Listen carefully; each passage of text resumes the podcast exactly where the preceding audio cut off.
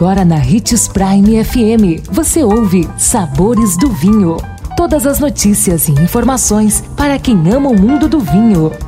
Apresentado por Sabores do Sul, Adega Emporium. Sabores do Vinho.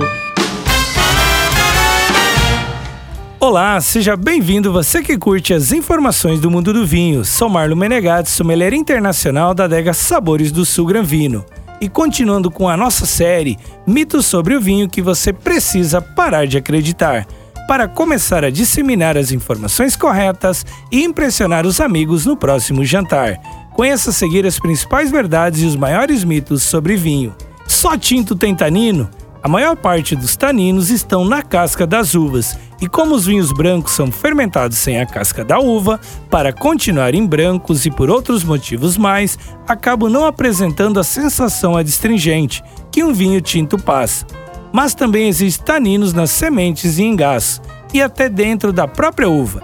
Então, tenha certeza, vinho branco também tem tanino, e existe dois rótulos que mostram isso bem fortemente que são os famosos vinhos laranjas. Nossa dica é: sempre que tiver dúvidas, converse com um especialista em vinhos. Amanhã estaremos de volta com mais uma série sobre o mundo do vinho. Não perca! Se você gosta do mundo do vinho, siga nosso canal no YouTube, se chama Gran Vino Empório. E lembre-se de que para beber vinho você não precisa de uma ocasião especial, mas apenas uma taça, um brinde, tchim-tchim.